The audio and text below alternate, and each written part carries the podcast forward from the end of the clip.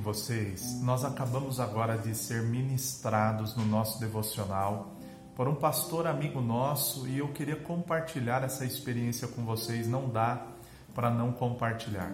Eu sempre tenho dito às pessoas que eu tenho conversado como o ambiente exerce influência no nosso crescimento e existe uma relação entre o ambiente e o crescimento de cada pessoa.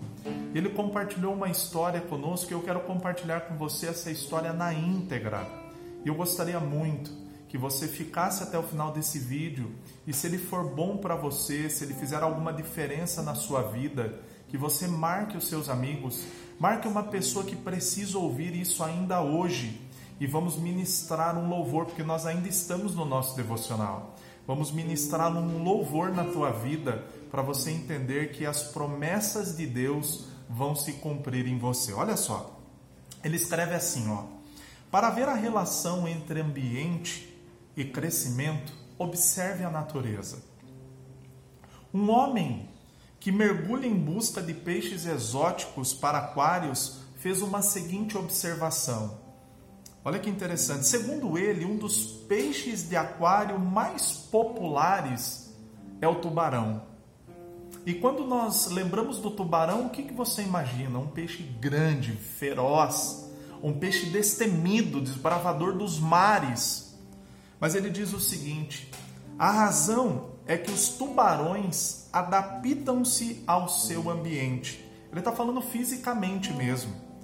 Se você pegar um tubarão pequeno e deixá-lo confinado em um aquário, seu tamanho será proporcional ao aquário em que ele vive.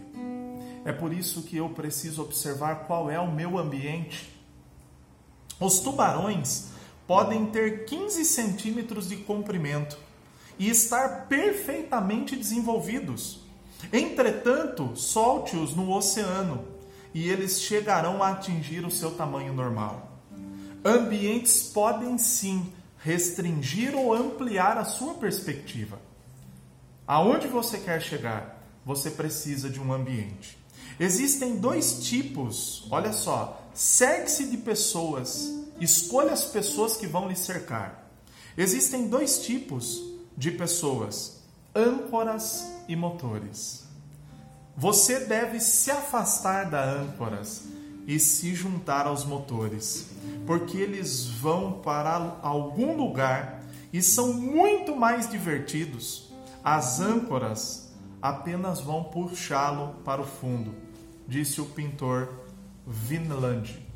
Eu quero compartilhar com você também uma história da Bíblia que está lá em Gênesis, bem no começo quando Deus forma todo um jardim antes de criar o homem.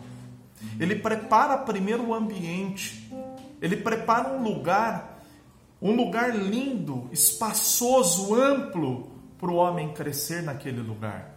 E quando ele coloca Adão e Eva, ele lança uma palavra, uma palavra chamada, uma palavra chamada abade.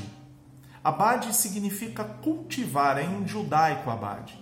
Cultivar, cultuar. Ou seja, ele não limita o homem. O ambiente não pode limitar o homem. Primeiro, crie o seu ambiente para viver as promessas de Deus para a tua vida. Escolha os ambientes, escolha os motores, os visionários, as pessoas que vão te levar mais longe.